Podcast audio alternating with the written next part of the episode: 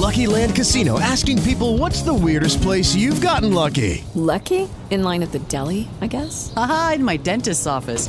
More than once, actually. Do I have to say? Yes, you do. In the car before my kids' PTA meeting. Really? Yes. Excuse me, what's the weirdest place you've gotten lucky? I never win and tell. Well, there you have it. You can get lucky anywhere playing at LuckyLandSlots.com. Play for free right now. Are you feeling lucky? No purchase necessary. Void where prohibited by law. 18 plus. Terms and conditions apply. See website for details. With Lucky Land slots, you can get lucky just about anywhere. Dearly beloved, we are gathered here today to. Has anyone seen the bride and groom? Sorry, sorry, we're here. We were getting lucky in the limo and we lost track of time.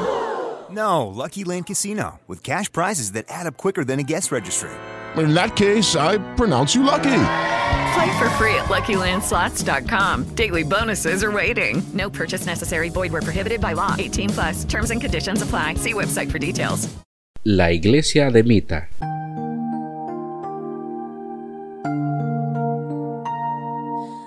Movimiento religioso puertorriqueño que surge como resultado del trabajo de una predicadora pentecostal, Juana García, conocida como Mita y considerada como la encarnación del Espíritu Santo o de la plenitud del Espíritu.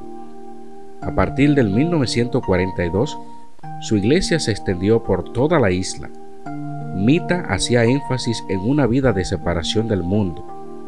Su sucesión recayó en Aarón, cabeza de los apóstoles, en una nueva dispensación del Espíritu, aunque se han producido divisiones en el movimiento por cuestiones de liderazgo.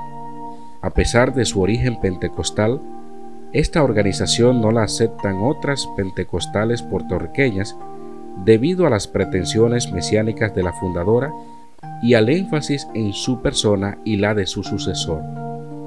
De ahí que muchos sociólogos clasifiquen a esta iglesia como una secta religiosa y no como una denominación evangélica o pentecostal. Por ejemplo, el mausoleo en que descansan los restos de Mita se ha convertido en una especie de santuario. Una característica importante del movimiento fue el número de establecimientos comerciales que puso a funcionar bajo auspicios de la secta, la cual se expandió por República Dominicana y comunidades hispanas de Norteamérica.